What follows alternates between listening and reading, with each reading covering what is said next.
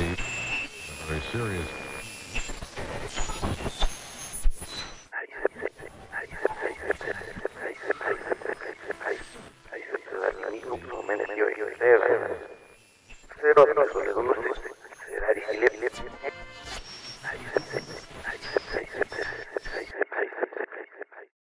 ¿Qué tal? Buenas noches. Estamos a punto de entrar a la tercera frecuencia. La voz que escuchan y la que los saluda es la del Gambis, alias el Gabriel. En la dirección y en la producción de este podcast hoy se encuentra el buen Pacman Olivares. Y como siempre y cada noche hasta este capítulo número 19, mi gran amigo Oscar Elgreñas que me va a hablar de nuestras redes sociales y de nuestro gran invitado que hoy nos acompaña. Así es, ¿qué tal? Buenas noches, un podcast más, una noche más aquí en Tercera Frecuencia y pues como cada noche agradecerle a todos nuestros suscriptores que nos están apoyando en TikTok y sobre todo en YouTube. La verdad es que eh, muchas gracias por todo el apoyo y pues recomendarles el podcast, que entren a YouTube, se suscriban, eh, que le den a la campanita y que nos puedan seguir, también que nos escuchen en Spotify, en Apple Podcast y en Amazon Music.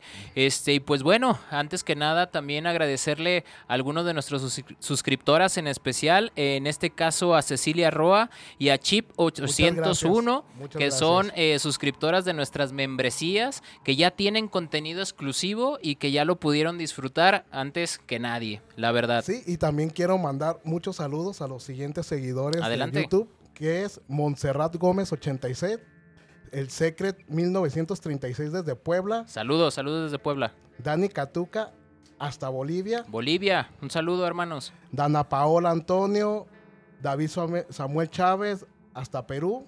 Perú también, saludos. Cintia Gracias. dice que es de Guadalajara, pero que vive en Los Ángeles. Saludos a Los Juan Ángeles. Jair García de la Rosa, de aquí del barrio de Oblatos también. Carla Bundis hasta Portland, Oregon. A mi buen amigo Pablo Guzmán también. Excelente, un saludo Pablo. Neidy López, Neidy López hasta Luciana. Luciana, así es. Luciana. Alvarado Marcela desde Ecuador. Ecuador. Lourdes Martínez, 1932 hasta Arizona. Nena Ramos, Bebezón, al Javis, a Mixi, a Devan y a Pimpigallo y a Oh, todos a ellos. toda- a toda la raza de toda aquí la raza de que nos sigue y que nos manden los saludos. A veces es medio difícil porque Sí, estamos claro, viendo, estamos viendo. pero ya lo vamos a hacer más seguido. No, y también saludar a todos nuestros hermanos de Chile, la comunidad chilena. Un saludo a toda la comunidad chilena que nos ven y que nos escuchan. También desde Puerto Rico también que Oh, nos desde escuchan. Y sobre todo pues a toda la Unión Americana, Gabriel. Arizona, Los Ángeles, San Diego, Indio, California. Así es. a los estados fronterizos, al centro del país de aquí de México y a los estados del sur y Centroamérica que también son bastantes. Así es, y pues bueno, vamos a comenzar esta noche. Antes que nada, eh, presentar a un invitado muy especial. Eh, en esta ocasión nos acompaña Bombi de Archivos de Ultratumba. Y pues adelante, Bombi, nos puedes decir tus redes sociales, dónde te encontramos y cómo te podemos escuchar. Hola, ¿qué tal? Buenas noches a su audiencia y buenas noches a, a los dos. Gracias por la invitación. Yo soy Bombi de Archivos de Ultratumba. Me pueden encontrar así en todas las redes sociales: Facebook, TikTok, Instagram y YouTube también. Excelente. Muy Van- bien. Van a aparecer sus redes ahí en la pantalla para que los sigan y vamos a escuchar sus grandes historias que tiene porque sabemos que tiene bastantes. Así es, y lo que queremos, pues que esta noche sea una noche agradable con historias de terror como Y le gusta a la difer- no, gente. y claro, y diferente. Y Hoy el acomodo es diferente, todo va a ser diferente, pero la misma calidad y los mejores relatos, eso sí te digo. Así es, bueno, comenzamos con este podcast. Bueno, pues primero que nada, otra vez agradecer a todos sus- a ustedes, a su audiencia por tenerme aquí esta noche tan terrorífica. Eh, quiero contarles de una vez que nos pasó un suceso paranormal a mí y a unos amigos en un, estando en un hotel de aquí mismo, de la zona me- metropolitana de Guadalajara. Eh, el hotel ahorita ya no funciona como tal, está en abandono desde hace muchos años, pero está ubicado cerca de Plaza del Sol. Ok. Eh, el hotel antiguamente se llamaba Azteca Internacional. Mucha gente lo conocía. Fue muy conocido en su tiempo, en los años 50, 70. Fue muy conocido. Eh, curiosamente, cuando acudimos a, a este, a este lugar, eh, fue algo muy de, muy de rápido. Eh, ese día, recuerdo que en aquel tiempo yo estaba todavía en la, en la preparatoria. Eh, saliendo, fuimos al cine y como, no sé si fue por razones del destino, vimos la película de Archivo 253. No sé si... Oh, sí, sí, ¿La sí, conozco? claro, sí, sí, Sí, la bueno. conozco. Curiosamente, estando viendo la película, uno de mis amigos dice, oigan, ¿y ¿qué les parece si vamos a un lugar abandonado? Yo, yo, yo conozco uno aquí. Todos, pues, obviamente con la intriga, ¿no? De, de estar viendo la película y después ir al lugar a ver qué pasaba, ¿no? Total, llegamos al lugar. Para esto, el lugar no, no es de- sa- sabemos que no es de acceso al público, pues. es porque Estaba cerrado. Sí, o sea, está el vigilante, pero el vigilante ni siquiera sabía que íbamos, pues. Tuvimos que darle ahí una pequeña, ustedes saben, Una- modificación de- ahí. una, Una- comisión. una porque- gratificación para Sí, que sí, sí, claro. jale, da como para dice. poder dejarnos entrar. Sí, claro. Entramos y íbamos tres, tres amigos, una amiga y yo. Eh, al entrar, el vigilante tenía unos perros. Los perros en todo momento, en todo recorrido, nos iban custodiando, se podría decir, a mí y a mis amigos. O sea, los, este- los veían que. Sí, sí, o sea, lo- los perros se veían desde que entramos como en el modo de defensa, pues de, de estar como alerta. Ok. Entramos por la parte de atrás, la antigua parte del teatro, del- porque ese, ese hotel era tan grande que tiene un, tenía un teatro, un bar y una discoteca Oh, adentro. Entramos por la parte del teatro eh, y lo curioso fue que en ese momento no había nada de viento, nada. ujú. Al entrar por la zona de camerinos, que era donde había acceso para poder entrar a la, a la- a la locación en Ajá. sí, entramos y lo primero que vemos así luego luego al entrar es que se nos azota una puerta delante de nosotros. Hay, hay un video que tengo todavía, si, si Ah, quieren se los paso, sí. El, Oh, el- el- el video existe y bueno. cuenta que vamos entrando y en cuanto damos el primer paso hacia los camerinos se escucha el paz Oh. y el rechinar de, pues, de la puerta regresándose, ¿no? Porque no O por sea, se cerró de golpe y luego Sí, se sí, sí. Como- rebotó como sí, rebotó. sí. pero así clarito frente a los ojos. Y no era ningún perro porque los perros estaban atrás de nosotros. O sea, no, ni el señor que nos iba, que era en este caso el vigilante, Y les iba dando el tour. el él. tour ajá, por Oh. dentro, Ah, pero de cuenta ok. que no te explicaba nada, nomás como Te- que te iba te acompañaba para sí, que no- para que no fueras a... Como para que no fueras a hacer algo A tomar fuera de algo, lo pues, común. más- más que Ok. nada. Porque cuando fuimos en aquella época aún había cosas del hotel ahí adentro. Oh, ya. O sea, apenas estaba como en Ah, proceso de destrucción. em- ok. Una pregunta. de- cuando, cuando llegaron y se azotó la puerta, ¿los perros reaccionaron o no? Sí, dos sí, dos se pusieron más agresivos y dos corrieron, porque eran como cuatro o Oh. cinco perritos. Ok. Ah. Y perros grandes, pues perros que comúnmente tú sabes que nos asustan con cualquier cosita. Sí, claro, Y exacto. más si son perros que Sí, son sí, como sí, de la, más, sí. como de la calle, ¿no? Me, Sí, me sí, supongo. sí, Sí, más o menos. No es Me tan fácil imagino, se claro, que se asusten de cualquier cosa. Porque ya están acostumbrados como a los ruidos, A ¿no? los ruidos, sí, correcto. Ok.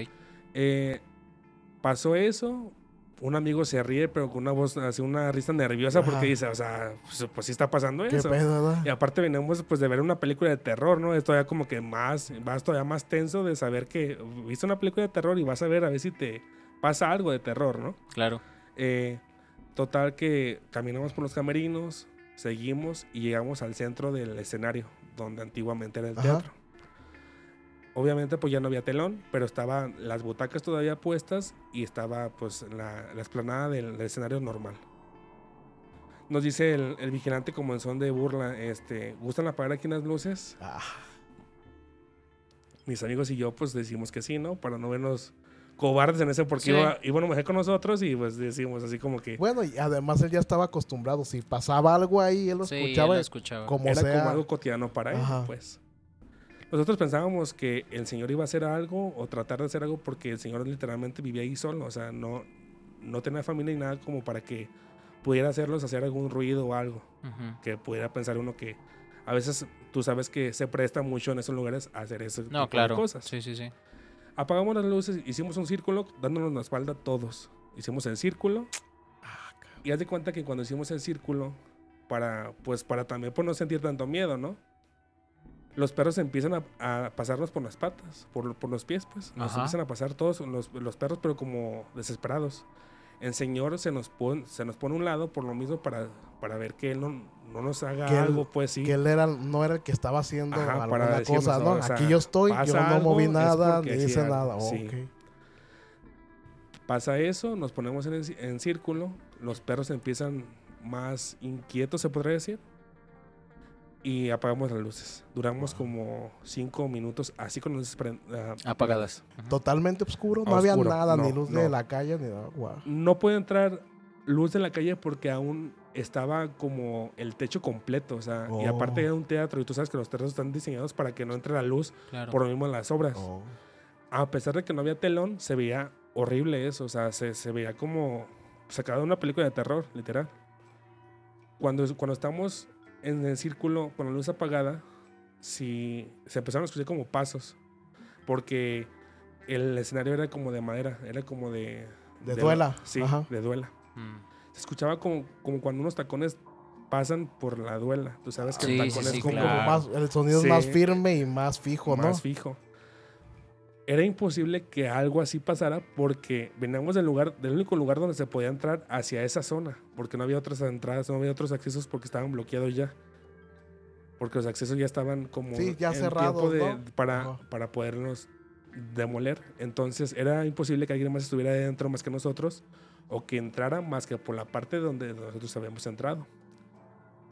Empieza a escuchar, se, se empiezan a escuchar los, los, los tacones, pero entre más se escuchaban, más iba subiendo la intensidad del sonido de los tacones, como si estuvieran acercándose a nosotros, Ajá. así. Entonces llega un punto donde un amigo grita y dice, ¿sabes qué? Ya, y prende la luz. Pero antes de prender la luz, esto, no sé si ellos lo vieron o no, pero yo sí me percaté de eso. Si uno, de cuenta que yo estaba volteando hacia como las butacas, se podría decir. Ajá.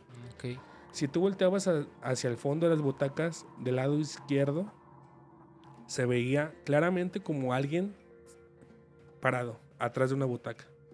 La, no, no, la, no la persona como tal, sino la silueta. La silueta. Porque estaba oscuro. Pero es imposible que sea una silueta con tanta oscuridad. Tendría que ser más oscura la silueta que la misma oscuridad. Claro, sí. O sea, imagínate para ver, yo poder ver esas. Para esa- haberla podido distinguir a donde estaba, para que se pues. distinguiera entre lo negro de la oscuridad. Era negra la, la sombra, o sea, Ajá. es algo imposible, ¿no? Eh, pasó eso, eh, nos fuimos de ahí y al poco tiempo volvimos otra vez, la verdad. Ok. Volvimos otra vez porque nos quedamos con esa espinita, ¿no? De que pues el señor pues no era el que hacía ese, ese tipo de ruidos. sí. Volvimos y para, pero esta vez entramos al bar y al teatro. Esta vez fuimos también los mismos. eh, entrando a la, a la- al bar, recuerdo bien que era un bar tipo, no, no sé si han visto la película de Scarface, Sí, Ajá. sí, sí, sí. un, un bar así con los sillones igual, tal Claro. cual, la- Oh. una, una mesa al centro y el sillón Y el en círculo. Ujú. típico de los años 70, ¿no? Claro. raro porque se supone que la historia de ese lugar, del bar en sí, es de que hubo una balacera ahí. La balacera fue hace pues más de 30 años, más, de- más de 30, 40 años. Y se dice que en ese, en ese lugar habita, o sea, iba mucho la lamentada Comanche, una, una narcotraficante de aquellos tiempos muy, Ajá. Ya. muy conocida, aquí de- en Guadalajara también de cártel de Guadalajara. No lo van a creer, pero en los sillones se veía tal cual en los orificios de, ¿De las balas? de las balas y la sangre como que escurría. No, No sé si era sangre o era mames. pintura, Pero así. pero, pero literal se veía como la mancha pues de, Ah. de una, de una huella hemática. No mames. ok. Se veía muy, Sí, muy sí, sí. Eso pasó en la, en la discoteca. Entrando al bar, me acuerdo yo, yo fui el único que entré hasta el último porque yo ya, pues iba muy, iba muy ya... Sugestionado ya bastante. De más, de más, sí. Porque aparte siempre he sido una persona que siente las cosas. No, no, no te voy a decir que veo, pero siento ciertas cosas en, en lugares donde sabes que hay cosas tensas, ¿no? Ajá. Entrando a- al bar, recuerdo que mis amigos se suben a la parte porque era de dos pisos. Yo me quedo en la barra con el vigilante y recuerdo que volteo porque mis amigos estaban en la parte de arriba, estaban jugando pues de que se asustaban entre ellos. Yo volteo hacia una esquina del- de, la barra y veo claramente, no sé si fue el único que vi, que, que lo vio, pero imagino que sí. Volteo y veo la silueta tal cual de la Santa Muerte. Sí. Oh, Pero haz de cuenta que la Con- silueta era grande. El, imagínate, la silueta yo la veía desde el, desde el techo hasta el suelo y era de dos pisos el No mames. Como que si fuera una sombra alargada. Sí, tal cual la forma de, de su... ¿Se viste la Sí, capucha? y la viste capucha. No, la pura capucha. Pero tú sabes que con la capucha No, sí, ya, no, ya, que es ya la sabes Santa que es, sí, claro. Eh, la verdad, de- después de ese día, ya no volví a ir. Yo no. Y salí ese día, sí salí muy. Porque no sé si sea cierto o no, pero las creencias de, de las personas ancianas es de que si ves eso es porque te va a pasar algo malo. Ajá. Claro. Como un aviso, dicen, Sí, ¿no? como una así, y yo sentí, dije, "Ah, algo, algo malo nos va a pasar, o algo nos, va- nos puede pasar estando aquí, ¿no? Wow. Eh, de hecho, ese lugar creo que lo documentó un canal muy famoso y un programa muy famoso este, en su tiempo. Y sí, llevaron videntes y todo y dijeron que sí, o sea, que se había pasado algo ahí. Yo traté de investigar qué había- más a fondo de qué había pasado porque en Ujú. realidad pues no hay tanta información del, del hotel en sí. Claro. Ahorita creo que ya son departamentos de estudiantes. Pero en aquel tiempo investigué, pero lo único que había era que fue o había sido parte de, de las propiedades que tenía el cárter de Guadalajara en su, en su tiempo. Y que pues sí, se, se rumorea de que hubo varios, hay varios sucesos pues que no fueron muy gratos. Muy grande. Wow. Le quitaron la vida a muchas personas ahí. Imagínate cuánta... Wow, sí, no, no, no, ¿Cuánta claro. actividad? Cuánta energía, ¿no? No, lo que pasa es que de repente sabemos que todos estos lugares guardan una energía y cuando son lugares donde se concentra la gente masivamente y suceden estos, digamos, estos sucesos abruptos donde se, se puede decir que, que hacen que personas trasciendan o desviven Ajá. personas de manera masiva o de repente que ni siquiera se lo esperan y es algo muy, muy eh, rápido. Ahí siguen Pues, vagando, siguen vagando, quedan claro. porque todavía no se dan cuenta que ya murieron. Exactamente, y lo peor del caso es que la energía que se puede guardar ahí Concentrar, muchas veces no es buena. Y eso es lo que hace que estos espacios y que estos lugares se puedan hasta infestar. Porque desafortunadamente pensamos a lo mejor ahorita que pudiera ser solo la santa, pero uno nunca sabe si eso puede ser también algo demoníaco o algunos otros espectros que puedan vagar por ahí y se quedan atrapados en ese limbo, ¿no? Y peor pensar de que no solamente si, es, si ese lugar acudían personas que ya estaban metidas en otras cosas y no sé si te has dado cuenta tú que ya últimamente si hablamos como de artistas, de personas que, que están digamos corrompidas, pues también ya manejan algún tipo de de que ahora les Sí, digan como de sí, sí, sí. religión, quién sabe y ahí había un tipo de culto. Quizá. sí. Te iba a hacer una pregunta. ¿Olía el lugar fétido? ¿Había ol- olores fuertes que tú decías?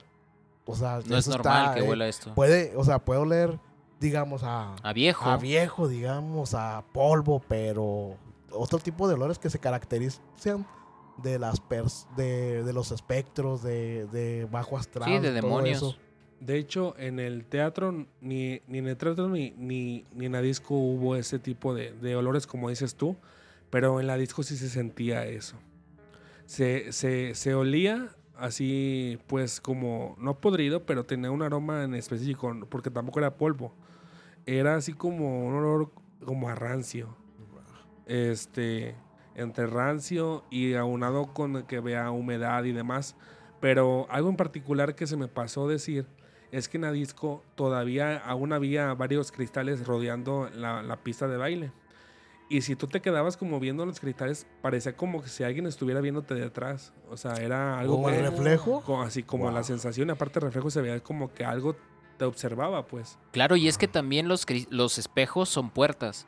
Los espejos Sí, son sí, sí. puertas y sabemos que puede pasar de una dimensión a otra y son lugares en donde también las manifestaciones son muy dadas. De hecho, hay espejos malditos, hay, Ajá. hay reliquias de espejos malditos donde saben que ahí puede ser una puerta de entrada a algo espectral o algo eh, pues de bajo astral. Y la otra es que como él dice, eh, ese olor a lo mejor no era algo tan desagradable, olía mal, pero muchas veces reportan que todas las cosas demoníacas, espe- espectros de bajo astrales, huele como a caño, huele un poco a, a azufre, huele olores muy penetrantes y diferentes, y ¿no? sobre todo también que obviamente por el lugar abandonado hay muchos bichos, pero se hacen presentes más, por ejemplo, que ustedes hicieron esa, digamos, exploración.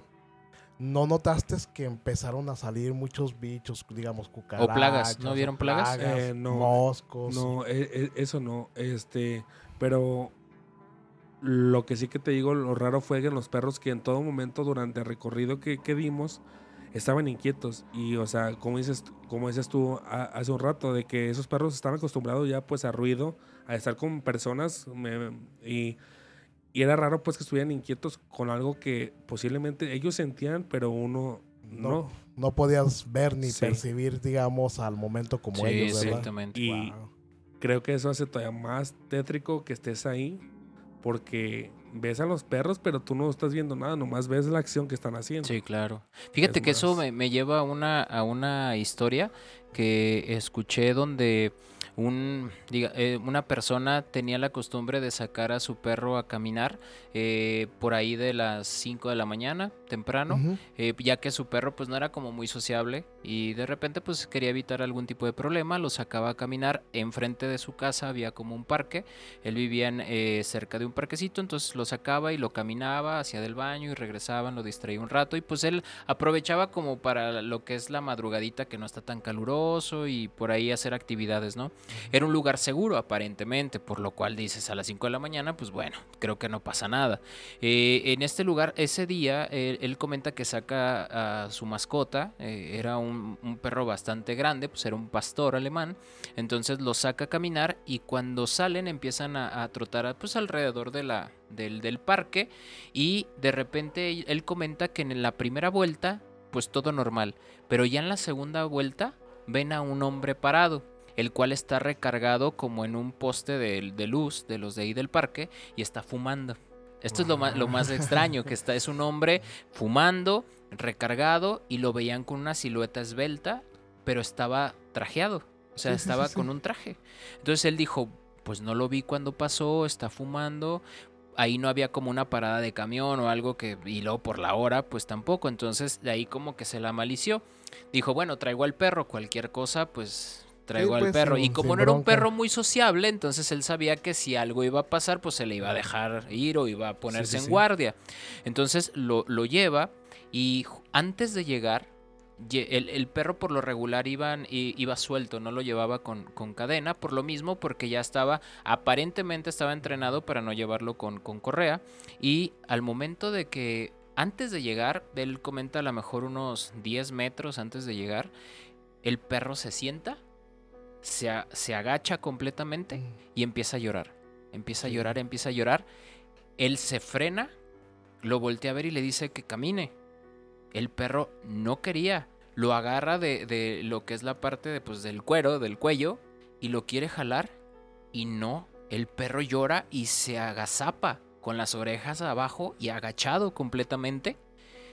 Entonces él ya no, no, no le empezó a sentir como algo anormal Sí, ya extraño. dijo, voltea hacia donde está el hombre y ve solamente cómo sonríe el hombre, pero una sonrisa grande, muy grande, no era normal su sonrisa. Él, él comenta que hasta vio sus dientes como estaban blancos. Dentro de la oscuridad y la luz, él notó que resaltaba la sonrisa y se estaba riendo. Asustado, lo que hizo fue agarrar al perro y irse hacia el otro lado, lo jaló, casi casi lo cargó y se lo llevó. Y el perro literalmente no dejó de estar en esa posición hasta que llegó a su casa. Llegó a su casa, se meten, cierra todo y pues él eh, observa por la ventana para ver si, si ve a este tipo. Ya no lo volvió a ver, no supo nunca qué era, no supo nunca quién era, pero todos sabemos que una persona trajeada, fumando y con una sonrisa espectral, Está creo que no era nada bueno que lo estaba esperando ahí, ¿no? Sí. Creo que el perro salvó al, al joven. En ese caso. Ya habías contado, ¿te acuerdas que habías contado aquella vez del hombre que ríe? El hombre que ríe, claro. Eso también sí, sí, se sí. me vino mucho a la mente. Sí. Eso ahorita con lo que contaste porque realmente que le haya tocado ser esa persona de la que ya habíamos hablado en otros podcasts Claro. y que le haya causado algún tipo de, digamos así como tú dices ahorita, lo salvó, que le haya causado un accidente, provocado un accidente. Un accidente. o Porque que- como literalmente lo estaba esperando, Sí, sí, sí. pudo haber sido eso. algo más. Y digo, y dentro de la cultura, pues, ¿quién no ha hablado de, de estos De ver, um, hombres trajeados, fumando? Sí, se dice mucho. Muchísimo, Pero más en los ranchos. Claro, no, las historias de los sea, ranchos que acá el experto Gabriel nos ha contado en muchas veces en los Muchas podcasts de este tipo de, de personas o personajes que, que se encuentran en los ranchos o a estas damas también las cuales se encuentran ahí y que de repente son espectros que están esperando algún trasnochado o alguna persona que esté vagando por ahí. Sí, porque en una ocasión yo ya le había contado de, de unas de dos personas que están en, en esas casas de rancho, pues en el pueblo. Se pone mala una de las niñas, rápidamente la toman y para ir a agarrar el transporte no era muy noche, van rápidamente y tienen que cruzar por una brecha del panteón. Cuando la van cruzando, pues dicen, pues ni modo, la van cruzando y a las afueras se encuentran a, un señor con estas, casi con estas características, pero estaba también fumando, estaba ahí sentado, les pide un vaso de agua. Estas chicas pues no acceden. Les dicen, no, pues es que llevamos prisa. Para esto pasa rápido el transporte, van al centro de salud, las atienden. Por fortuna la niña solamente tenía un malestar estomacal.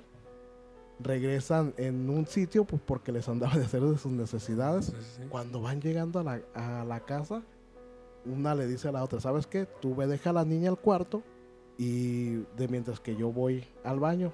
De esos baños ya sabes que están hasta el corral, Hasta el fondo. Hasta el fondo. Entonces ha- hacen lo dicho. Una de ellas va y deja a la niña en el cuarto y la otra se apresura rápidamente a ir al baño al corral. ¿Cuál va siendo su sorpresa? Que se encuentra sentado literalmente en una maceta a este hombre al que habían visto a las afueras del Del panteón. panteón. Y ya le dijo, aquí sí tienes agua. Y pues se queda impactada esta persona. Llega la hermana y les pide también un cigarro. Entonces, por lo único que hacen ellas con el miedo es acceder. Una le da un cigarro y la otra le lleva un vaso de agua. Cuando le arrima el vaso de agua, lo toma este hombre en la mano y el agua se empieza a consumir en su mano. Le da el cigarro, no le dan lumbre ni nada y el cigarro se empieza a consumir sin tenerlo pegado a la boca. Al final, en agradecimiento, esta persona les dice, ustedes me dieron agua y cigarro, yo les voy a dejar a la niña en paz. Sí, o sea que ya, O sea, ya le habían iba por mandado, ella, iba por ella, o ella. sea, Sí. Son esas historias que Sí, sí, sí. de, de pe- de hombres, de personas que, hombres sombras, hasta las mucho. confunden con el charro negro, o sea, son cosas... De hecho, ahorita que, toma, que tocamos ese tema, qué bueno que lo tocamos. También tengo una, una experiencia algo parecida, no, no con un Catrín, pero sí me pasó algo, algo parecido. Yo durante mi infancia, por razones, cuestiones de mi padre que, que trabajaba allá, tuvimos que mudarnos a la ciudad de, bueno, al pueblo de San Juan de Bajo en, Nayarit. Está cerca de Puerto Vallarta, está como una media hora de Puerto Vallarta. El pueblo, pues tú sabes, un pueblo chico, máximo 10, 10 15 calles. Y todo, todo el mundo se conoce, ¿no? De recién que llegué, rec- recuerdo que llegué a- en la primaria, como en tercero de, de primaria. Cuando llegué, como les digo que yo soy muy susceptible a todo eso desde muy, desde muy chico. Recuerdo bien que un día están, hay cuenta que entrabas a la casa, estaban el cuarto, la, la sala, un cuarto. Después de eso, enseguida venía eh, una barra, la cocina, otro cuarto y hasta el fondo tener un baño, como dices tú, es un Ajá. Sí, es un típico- típico de los típico ranchos Baño de, de, de pueblo, de pues. pueblo, Ajá. sí. Pero haz de cuenta que a, una- a un costado del baño había como un cuarto como de tiliches en el Mm, corral. Sí. Este, me acuerdo que una vez salgo de bañarme que de, del- del baño, pues literal, salgo y volteo hacia el cuarto de tiliches. No recuerdo por qué volteé, no sé ni por qué volteé. Y en la pu- porque no no estaba tapado como en sí, nomás había como teja, pues, pero no Mm, había algo que tapar porque es que se ponen a veces una manta o algo Una para manta. que tapen los, los tiliches, ¿no? Para que no se vea tan feo. Estaba destapado totalmente. Recuerdo que volteó hacia una esquina del cuarto y en la pura esquina este, estaba oscuro. Ya, ya era, como dicen, pardeando. Ya estaba Sí, metiéndose sí, el sí. sol. Ajá. Eh, recuerdo bien, a ver, así a la altura más o menos, poquito más abajo del, del tejabán, unos ojos, dos, dos ojos rojos, pero un rojo así Intenso. intenso, feo. Y como cuando sientes que alguien te ve, pero así con una mirada de te voy a hacer algo, te quiero hacer algo, Sí, así. claro. No, recuerdo nomás que co- corro y le grito a mi mamá, porque nomás estábamos mi mamá y yo, y mamá, pues, pues ¿qué pasó? verdad? ¿Qué, ¿Qué viste? Le digo a mi mamá y así quedó, ¿no? Pasaron unos días, supuestamente, no sé si sea cierto o no, Mi mamá llevó un cura a, a bendecir la casa después de eso. Ajá. Porque dice ella que entre pláticas con las viejitas del, de que se juntaban a veces en la plaza, tú sabes que las viejitas en los pueblos son las que saben todo. Ah, son no, como el informador. Sí. Dice que una viejita de ellas le platicó que tiempo atrás, o sea, más atrás todavía, ahí solían decir que, porque ahí antes de ser una casa o una casita, era un- como un corral nomás. Había puercos, gallinas y de todo, ¿no? Mm. Y que justamente en ese lugar decía la gente que veían al Catrín meterse y justamente se desaparecía en esa esquina. Ah, ya. ¿Verdad o no? A mí me pasó y aún lo, lo- lo recuerdo bien claramente que eran unos ojos rojos así muy feos. Y no se veía la silueta, no, nomás se veían los, los dos, dos ojos, ojos. La Ajá. silueta de los dos ojos. Pero hasta ahorita no, no sé si fue el Catrín en realidad o fue a lo mejor mi imaginación de porque estaba más, más, más chico, pues. Pero esa situación así como que te pone a pensar, ¿será o no será? No, bueno, de- y si no fue el Catherine, fue otra cosa más, Sí. más pesada, ¿no? Hasta pudo haber sido hasta un nahual, quiero pensar yo. Bueno, de hecho, la, la- dentro de la cultura eh, en los pueblos y todo esto, pues también las, las cuestiones por ahí de las brujas, los nahuales, todas estas personas que por ahí eh, a veces van tras de alguna persona y literalmente digo, ustedes eran nuevos en el pueblo, entonces era como algo que estuvieran vigilando y pues eras niño, tenías por ahí que de 6, 7 años. No, entre 7 y 10 años, sí. Entre 7 y Sí, 10 sí, años, sí. Entonces, pues a final de cuentas creo que era algo, algo en donde eran nuevos y era como de, bueno, hay que ver quiénes son y cómo están. Sí, tal cual, puede ser su- cualquier sí, sí, cosa sí. que estuviera vigilando eh, la casa de manera que, pues digo, al final de cuentas no sabemos qué fue, pero lo bueno y lo más importante fue que no sucedió nada. Sí, no, que no pasan mayores. Exactamente. Oye, y, a- y aparte de las cosas que te han pasado a ti, de los relatos que te han mandado a ti, ¿has tenido relatos que sean muy fuertes que tú digas, este sí me causó mucho conflicto leerlo o, o relatarlo o, o sea, algo que tú digas, sí, esto. Sí. Hay uno en especial que fue de los primeritos que, que me mandaron y gracias a, a la persona que me lo mandó porque es una psicóloga. Órale. wow. Este es de terror y no. ¿Por qué? La historia es, es muy larga, es, o sea, pero te la voy a resumir lo más que se pueda. Sí, adelante. Eh, ella dice que trató a un, a un niño, ¿no?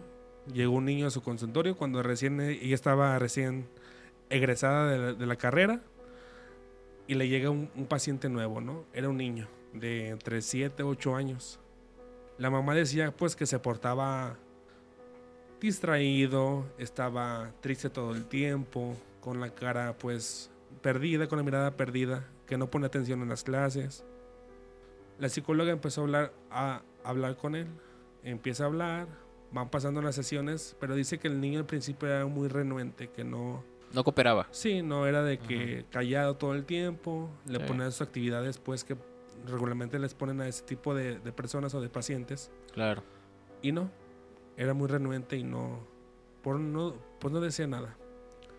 Pa- conforme pasó el tiempo, fue haciendo report con el niño, que es la confianza que se genera entre el paciente y el, Ok. y el doctor dice que poco a poco fue sacando como que la información que necesitaba para poderlo ayudar a que estuviera mejor de su salud mental más que nada. Pero también dice que algo curioso que los papás estaban separados. Primero que nada, los papás eran separados. Y la mamá era muy así también, era de que ve a mi hijo y yo no quiero saber nada, nomás usted atiéndalo y ya. No, pues desde ahí ya problemas, ya. ¿no? Sí, Sí, claro. principalmente dice que eh, la psicología se basa en poder ayudarlos desde que la familia, el entorno familiar, los amigos, su círculo social, o sea, Sí, sí, sí. todo engloba para que el paciente pueda recuperarse. Claro. El niño va, conforme avanzan las sesiones, va hablando un poco y un poco más. Ajá. Llega el punto que dice que le cuenta de su hermana. Cosa rara porque se supone que él no tiene hermanas. Ujú. Oh. O sea, todo esto era hijo único, según, según en- el entendido de la psicóloga. Ujú. Van pasando más sesiones hasta que el niño le dice, pues, que él cometió algo de lo cual no está feliz y por eso está así. Que él quiere quitarse la, la desvivirse Ajá. porque no está feliz estando aquí. Oh. La psicóloga impactada dice, bueno, pues ¿qué está pasando? Como hablar con, con sus padres, los dos, ambos, mamá y papá, Sí, claro. para ver qué pasa, porque ellos no me dijeron en ningún momento esto, o sea, ellos me dijeron que era como un niño tipo autista, pero nunca me dijeron que... Que había ese problema. en Ajá, o sea, que algo había ahí. Pasa, pasan los días, se hace la sesión con todos y el niño empieza a platicar lo que pasó. Eh, estando más chicos, sale la, o sea, sale la información de que sí, efectivamente tiene una hermana, tenía una hermana. Eran dos, el niño y la niña. Los padres se separan a raíz de este problema que tuvo el niño. ¿Por qué? Dicen que cuando estaba más pequeño, el niño jugando con su hermana, a, las, a la empuja sin querer y la niña cae, tropieza y se pega en en la sien con una piedra. Ah, no mames. Y la llevan al hospital, la tratan de reanimar Sí. y lamentablemente pierde la vida. Ra- a raíz de todo eso, los papás se separan porque pues el niño, ellos, la culpa la tiene el niño, porque a- según la psicóloga decía que como que querían más a la niña que al niño, como que era más, Oh, ya. más querida, pues tú sabes Ajá. que a veces entre los hijos Sí, ahí claro. no- y los papás querían más a la, a la niña. Eh, los papás pues quedan destrozados y le, le culpan al niño y le- el niño se siente culpable. Pues sabes que un niño de 7, 8 años diciéndole que eres culpable de algo que a lo mejor fue sin querer porque estaban jugando, son niños y ellos pues no saben lo, Sí, lo sí, que están sí. haciendo. Claro. Total que la, la mamá sigue renuente durante todo el tratamiento. Pasan dos, dos años de, desde que inicia hasta que puede lograr sacar toda la información. ¿No? Dos años. Dos años pasan Oh, de, de- bastante tiempo. de- de terapia. Porque en cada sesión, pues tú sabes que no se avanza tanto. No, claro. Después de, de estos dos años, la mamá decide ya no llevarlo y decirle, ¿sabes qué? Pues no, aquí corta el tratamiento y ya, ya no quiero traer a mi hijo porque mi hijo dice puras, puras tarugadas. O sea, porque la mamá no creía, era una persona escéptica. Porque el niño decía que la veía, que sentía que él, que, y que en una ocasión él le dijo a la psicóloga que él sentía que la niña le decía que fuera con ella. O sea, la Oh, niña ya. Lo incitaba. sí lo Incitaba. que fuera con él, con, con ella, pues. Y dos, en dos ocasiones el niño trató de desvivirse en solo. No. Con 7 u 8 años un niño tratando de hacer eso, tener un daño que No, claro. muy, muy feo. Eh, pasan, pasan estos dos años, pasa eso, se dice todo lo, lo que les acabo de contar. Y ya, la psicóloga no vuelve a saber de ellos. Pasa mucho tiempo, pero ella sigue, o sea, eso, eso a ella, ella, ella le pasó en sus inicios. Ujú. Pasan los años y ella sigue con ese remordimiento de qué habrá pasado con aquel niño, porque ella jamás supo Claro. de él. Y pues, para evitarse problemas, porque empezó a meterse problemas con la familia de que la- la- te vamos a quitar la cédula y cosas así, Ajá. mejor evitó y se alejó. ¿Y qué hizo ella? Acudió a lo más místico, que A lo existir, paranormal, ¿no? a lo paranormal. Dice que en una ocasión consultó a la Ouija, ella sola. Se- Se, se informó, investigó cómo, con gente que sabía cómo contactar. Ajá. Dice que duró tiempo, pero sí le contactó, sí contactó con el, con la niña. O sea, realmente ella Contactó contactó a la, niña. hermana. Sí, sí, a la hermana Wow. de este pequeño. La contacta y no recuerdo bien si le dice ella que ya está con él o que No mames. está a punto de estar con él. Ah, no mames. Pero, o sea, y en el, en el audio, porque es un audio que yo tengo, de hecho est- está en el canal, hay una parte donde él- esta persona se, se le quebra la voz de, de acordarse de, de todo lo, lo que, vivió vivió. y lo que le dijo en ese momento la, la Ouija, ¿no? O la- Sí, sí, sí, claro. O sea, y uno dice, a ver, a lo mejor está inventando, pero la forma en que lo narra ella con su propia voz y que me lo dijo a mí, dices, no, o sea, esto no, no es, es posible". creíble. Porque supera la, ya la ficción Claro. totalmente. Es algo que dices, wow, o sea, y a una psicóloga que le pase esto, Ajá, está... Sí, digo, creo que no tendría un profesional de la salud que mentir y decirte estas cosas solo como para darte una historia. sí. Y el hecho de que te lo narre, que se le quiebre la voz y que lo diga de una manera muy personal, creo que eso da autenticidad muchas veces a los relatos. Sí. A lo mejor quedó con. Se sintió culpable de no haber seguido con el No, caso, claro, ¿no? De no haber podido más bien ella- seguido y que ella al final. podía. Porque ella sabía, de antemano yo pienso que ella sabía el final que podría esperarle a ese niño. Sentía, sí. Pues es que los papás no estaban, no estaban tampoco tan unidos y no Era le más- ponían sí, caso. Y aparte un, un niño de esa edad, tú sabes que a esa edad es cuando tienen que estar jugando, tienen que estar haciendo su infancia, sí, sí, su, sí. su niñez normal. Y este niño tenía muchas cosas de mucho más de adulto, o sea, un pensamiento de adulto diferente. muy y muy feo porque se queda desvivida en solo por tener esa culpa de los padres mismos de que decían, no, tú es que por tu culpa esto pasó. Qué terrible. Y fíjate que antes de que dijeras que ella había contactado realmente a la hermana, me vino a la mente un caso de un amigo imaginario donde también incitaba a desvivirse a, a- a la niña que, que- que tenía su amigo imaginario. Eh, eh, comentaban que le decía que se cruzara la calle, o sea, que se, que se fuera a la calle para que la Ujú. atropellaran. Y por ahí yo pensé, dije, a lo mejor el niño cree que es su hermana y a lo mejor es un amigo imaginario o un Ah. ente que está ahí nomás vagando y queriéndose me apoderar de su, de su alma. Sí, sí, sí. Y en realidad sí era la hermana, o sea, de- híjole, está, ese es estuvo O sea, buenísimo. a- ¿no? aparte de paranormal, o sea, dices, Sí, tiene un trasfondo muy triste. Triste. saber el, el desenlace que pudo haber tenido o que a lo mejor tuvo, que no sabemos en realidad si pasó o no pasó con este niño, porque pues ya no se supo nada de él, o sea, y hasta la actualidad, eso según ella pasó hace 10, 15 años atrás, Poco. es una de persona- maneras, poco. o sea, ya grande. para cargar con todo eso tanto tiempo. Es bien pues, difícil, creo sí. que es yo muy creo complicado. que espero que se haya mm, espero que se haya más bien podido desahogar de esa manera Creo que sí, fue y- una, un desahogo. que, Fue y que también pues ya esté tranquila ¿no? Sí, claro. a veces las cosas Creo que a no- no veces, todas el, creo no que a veces pueden. el hecho de que tengamos estos espacios como el tuyo, como el de nosotros, y que la gente nos mande sus audios y que nos mande sus relatos, creo que es como un desahogo que muchas veces no pueden hacer en cualquier lado. sí, Y la verdad, yo espero que e- esta psicóloga esté ahorita un poco más tranquila. Y wow, impactante. Una, una historia me dejaste ahora sí que Sí, impactado. difícil ¿eh? no muy, buena. no muy difícil está. De hecho, este, pueden escucharla en, en el canal está. De hecho, si quieres, se, la pa- se las paso para que lo pongan en, a- en, la, en la caja de descripción para que vayan y, y escuchen de su propia voz todo lo que narra. Es un poco más Estaría extendido, pues, Muy interesante. pero sí está. Muchas gracias. Sí, claro, claro que sí. Gabriel, ¿qué nos traes para hoy? Fíjate que ahorita en esta situación de, de lo que se está hablando, hace, hace poco, este, una, hablando de como de esas cosas de niños y todo eso, Claro.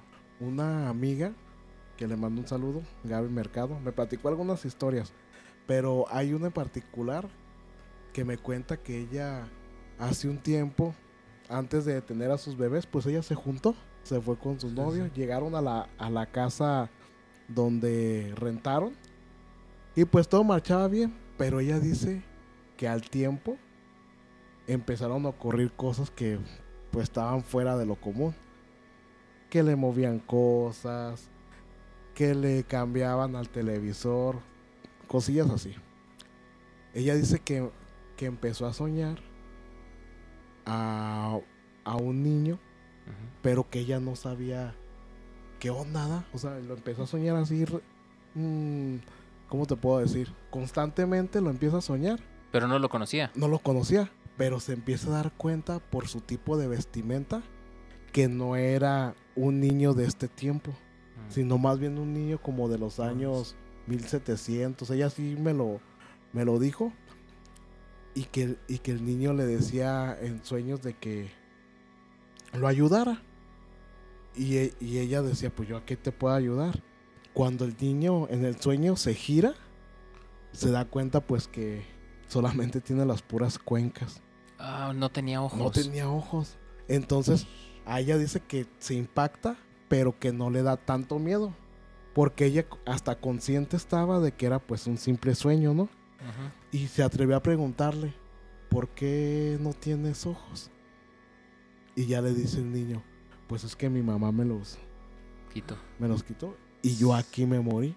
Pero a ella se le hacía como extraña esa situación Claro. de que de que pues era de otro tiempo, o sea, cómo te cómo que moriste sí, sí. aquí pues, ¿verdad? Sí, sí, sí. Si aquí pues prácticamente posiblemente no había nada en el tiempo que me diste, ¿verdad? Ajá. Pues total que lo siguió soñando y le siguió diciendo cosas.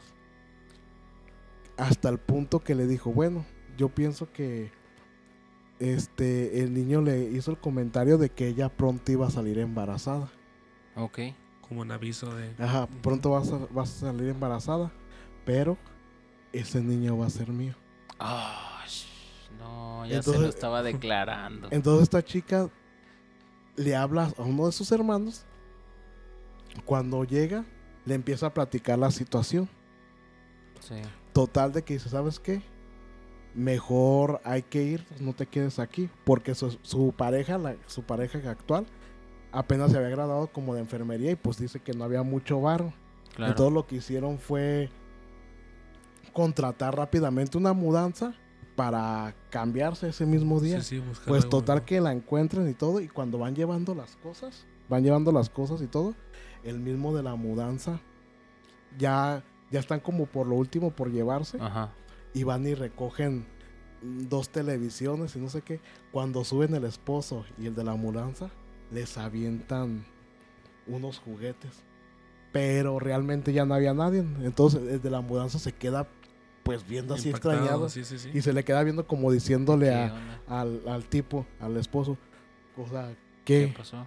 Y ya dijo, dice el de la mudanza, vámonos. Pues total que se, se mudaron de casa y al tiempo, como al año, ella sale embarazada de su primera hija. Pero están viviendo cerca de la casa de, de su hermano. Su hermano va a visitarlos y le dice, mira, tomé una foto nomás por tomar. La tomó en la, en- en la casa donde estaban le enseñan la foto y en el reflejo del espejo. Pero él sin saber cómo era el niño, ¿eh? Ni nada. Estaba la foto del niño que ella había soñado. No, se apareció directo. Se apareció directo y todo. Y, e- y ella, ella platica, ella me sigue contando más cosas Ajá. de que ha sido muy perseguida, como dice, perseguida por, Por ente. ese ente. De por hecho, ese- Ella no quiso ayudar. Bueno, más bien, no es que no haya querido ayudar, pero dice que le da mucho miedo porque dice que tiene una sobrinita que también ve a esa persona de la que hablamos. Uh, del hombre pero- del sombrero y que fuma. Ah, ya, ya, ya. Y que la ha estado persiguiendo desde hace mucho tiempo Oh, también. Bueno, pero eso ya va a ser otra historia que luego voy a contar. Claro. Pero esa sí me dejó como que fue un sueño de premonición. Sí. Puedo pensarlo así, Pues pero... sí, ¿no? Porque la siguió. Sí, sí. Digo, entonces hay algo ahí, hay algo más. Hay un ente que está siguiendo a esta Está pegado persona, a ella, está pegado a ella. Sí. Digo, malo. No le ha pasado nada No, malo. ya no le ha vuelto a pasar. Y- Pero- Y, ella se rehúsa como que la- las personas le dicen, es que tú tienes un don como para ayudar, para hacer, pero ella dice que no, que es muy feo este escuchar que te hablan o ver cosas que los demás no están. Sí, sí, no sí, están que no viendo. están viendo.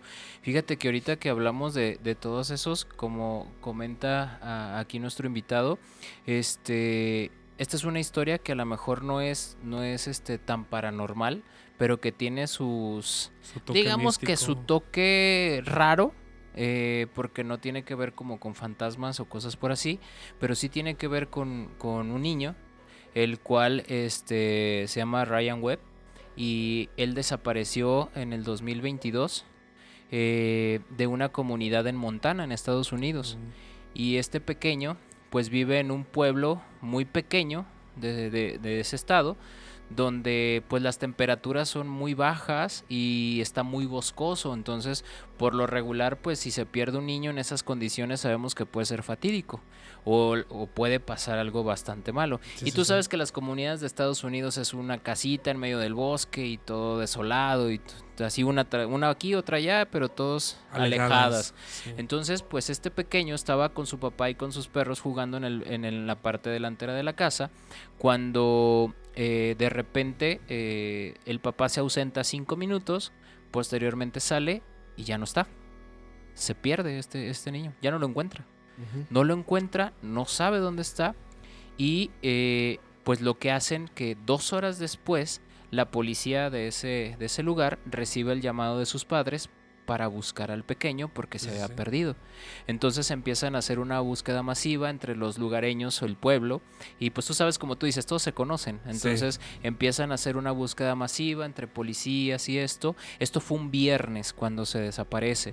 Eh, para eso eh, pues no lo encuentran el viernes, eh, sigue la búsqueda el sábado, pero entre viernes y sábado hubo tormentas. Entonces esto hacía que disminuyera la, la- la temperatura y que fuera más difícil el buscarlo en una zona boscosa, o sea, terriblemente boscosa y a oscuras, pues es muy complicado. Entonces, pues temían que este pequeño, pues ya no la contara, ¿no? Para eso eh, llega el domingo y lo, lo interesante viene aquí, porque el domingo reportan que encuentran al pequeño. Lo encuentran en una como pequeña cabañita, como en una, en una zona, bueno, como un resguardo. Es como un resguardo, una pequeña cabañita. Lo encuentran ahí dos personas. eh, ven al niño y lo, lo interesante fue que fueron de donde se perdió a donde lo encontraron fueron cuatro kilómetros en una en un área boscosa con bajas temperaturas y lluvia y solo lo vieron asustado, con sed, y, y- pero nada más hasta ahí. No lo, no lo vieron lastimado ni mucho menos. Pero aquí es donde viene la parte paranormal. Eh, este niño tenía una mirada que normalmente le conocen como la mirada de las mil yardas. La mirada de las mil yardas es un proceso psicológico que normalmente se describe en personas que estuvieron en la guerra. Esa mirada penetrante, ausente, que, que es un trastorno psicológico muy fuerte que les pasa y quedan con esa mirada como, como atónita, como muy, muy expresiva. Y este niño la padecía. De hecho, otra de las cosas interesantes es que el niño salió con una ropa y lo encontraron con, otra. Pero con esta mirada. Lo llevan al psicólogo, le hacen preguntas, le preguntan que dónde estaba, qué le sucedió, pero nunca contestó nada. Nunca hubo una respuesta del niño, nunca hubo nada en, en general. Eh, lo más raro también es que la policía empieza a atar cabos y comenta que por qué hicieron la llamada a los padres dos horas después de que no lo encontraban. Hay muchos cabos sueltos en esto, pero lo paranormal es eso. Cómo este niño sale con una ropa. Tú ves las fotografías de cuando antes de que se perdiera y cuando lo encuentran y hasta parece que es otro niño, que no es el mismo. Su mirada de las mil yardas y sobre todo la ropa, que era diferente completamente. Un caso que queda ahí, una cuestión paranormal, una cuestión de no sabemos si los papás tuvieron algo que ver, pero esas situaciones donde qué pudo haber visto, qué le pudo haber pasado para, que, quedara con ese tipo de mirada. Bastante interesante. Ahí por ahí espero que nuestro productor nos ponga las fotos para que puedan ver cómo es, era antes ese niño y cómo quedó después con esta mirada. Híjole, fíjate que, como tú dices, hay muchos cabos sueltos, pero yo me voy a ir con una, con una teoría. ¿Una la teoría? verdad. Este, en una ocasión, unas personas están en el, en el bosque, como en un picnic, ya sabes, de esos, digamos, estilo los colomos y todo. Su hijo dice, ah, vamos a ir a, acá al río y todo, y se van. Y ya sabes que siempre hay el, el niño o la niña que es como más intrépido y todo y se desaparta de todos y así. Claro. Total de que lo están buscando y lo ven aventando piedras. Lo ven aventando piedras. Entonces le empiezan a gritar, hey, fulano, fulano. Pues no volteaban ni nada. Hey, fulano, fulano. Cuando voltea, pues tiene cara de duende. Ah, Con como la de persona adulta. Sí, con la misma vestimenta y todo. Estas chicas, estas niñas, pues, Ajá. corren con su mamá y todos. ¿Sabe qué le pasó a mi hermano? ¿Sabe qué le pasó a mi hermano? Cuando regresan, está en la misma posición. Míralo, tiene algo en la cara. Van con él y el niño está totalmente normal, entre comillas. O sea, su ropa y todo normal. Se levanta, lo toman de la mano y se lo llevan. Cuando van ya de regreso, en el carro, lo llevan sentado y él va callado. Ajá. Y le dicen, ¿qué tienes? Y el niño no responde nada. Cuando voltean a la, a la orilla de la carretera, ven a otro niño igual, haciéndole señas, no me dejen, no me dejen, no me dejen. No, no mames, que era el niño de verdad. Pues parece que sí, por eso te digo, yo tengo otra Güey, teoría porque no ya, mames. o sea, ya ha pasado, como tú platicas esta, de que, ¿te acuerdas cuando platiqué de cuando uno de los niños, un niño estaba jugando afuera de la, casa de su mamá en el jardín, ¿te acuerdas? Y, otro niño, cara bonito, cara pálida y todo, le dice, ven. Y, y este niño está sentado jugando con sus carritos y dice, pues yo para qué voy, Eda. Pero son de esas casas donde no hay niños cerca. Está entonces este otro niño bonito estaba parado en un árbol y le empieza a hablar de entre los arbustos, ven, ven, ven, ven, ven. Pues total dice el niño que él va por, uno sabe por qué, pero él fue. Cuando lo invita, vente, vamos a jugar. Dice que, que como en unos, una cueva, ve a muchos niños jugando, ¿te acuerdas? A muchos niños jugando, pero tienen el aspecto pues triste.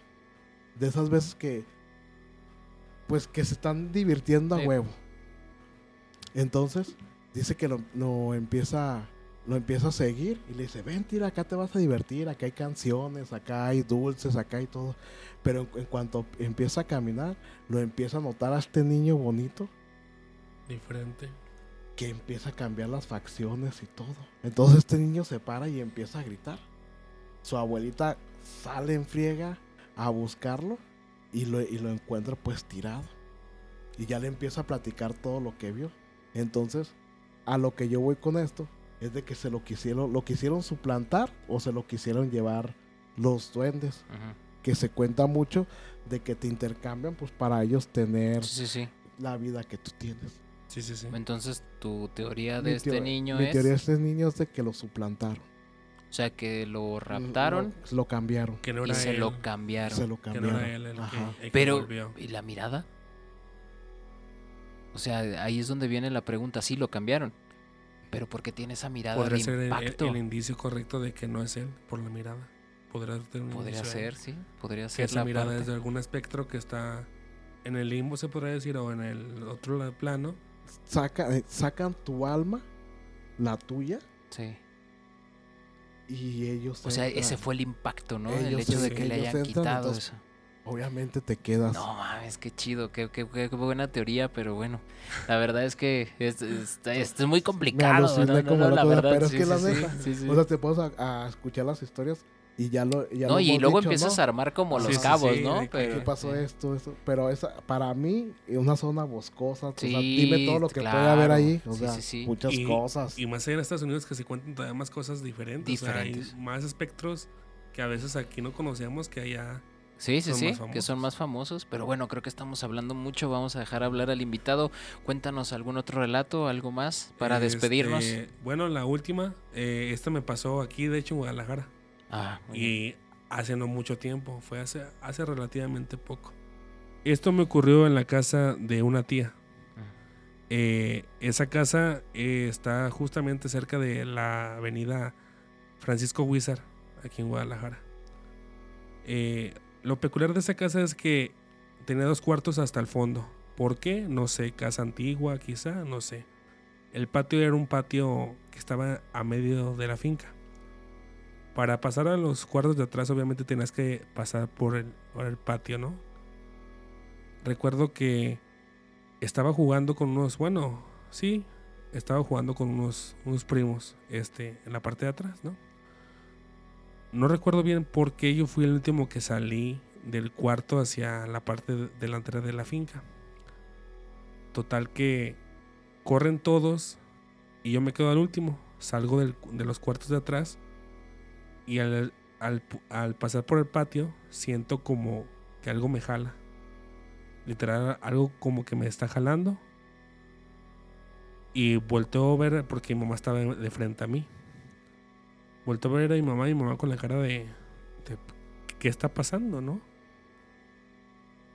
Le digo así como con los ojos, pues qué, o sea, porque yo sentí que alguien me estaba jalando y me estaba levantando. Yo siento y recuerdo bien que senté como que estu- estuviera con los, con los pies así Colgando. colgando, literal, como pataleando con los pies. En eso, una tía sale y sa- sa- sabemos que, que se cuenta que si dices manjaderías o le dices malas palabras a los fantasmas, se van. Sale, mienta madres. Y esta cosa, ente, en- no sé qué fue, me suelta. Corro con mi mamá, asustado, la abrazo. Y cuando me revisan, en la parte de mi camisa de atrás se ve li- literalmente la arruga de algo que me hizo así con la mano. Se ve la forma de la mano y se ve la, la camisa así arrugada, pues. Sí. Me levantan la camisa y un rasguño. Ah. Exactamente en el mismo punto donde estaba la marca. Ellos no sabían que ahí asustaban o que pasaban cosas ahí de esas. Después hablando con los propietarios originales de la, de la casa, según eso, en ese mismo patio donde me sucedió eso, una persona se había colgado Uh, del, del tubo del, del boiler. y no. Y dice mi tía que a los días, en la madrugada, empezó a ver, se empezó a ver la silueta la- o la sombra de la persona colgada No, en la noche. mames. Cierto no, pero la vivencia está Claro. y fue algo que, de las muchas cosas que me han pasado, de las más tétricas, se podría decir, Sí. y que son cosas que no puedes explicar y que mucha gente no, no cree, pero hay testigos, fieles testigos, entre ellos mi mamá, de qué pasó. Y está, está, No, está bastante fuerte. sí, o sea, para que se haya visto la forma en la camisa de que alguien te agarra o que te sostiene, más aparte el rasguño, o sea, sí está im- impresionante. ¿no? Impresionante. No, pues mucho. No, muchísimo, no miedo, manches. machín. La verdad es que es, es bien complicado a veces que pasen las cosas y que los demás lo crean. Pero como tú lo dices, el hecho de que tu mamá lo haya visto, tu tía lo haya visto, de que tú hayas tenido las marcas, Sí. pues eso es algo bastante bueno porque no, no podemos decir, ah, no, no, no está pasando, ¿no? O fue imaginación del Sí, niño. fue, sí, porque Claro, estaba, o sea, no estaba tan chico, pero tampoco tan grande, tenía, pues digamos entre 11, ¿no? No, 15 ya, ya años, o sea, estabas ya- ya- grandecito, sí, ya, ya. sabía ya lo que claro. puede ser y lo que no puede ser. pues.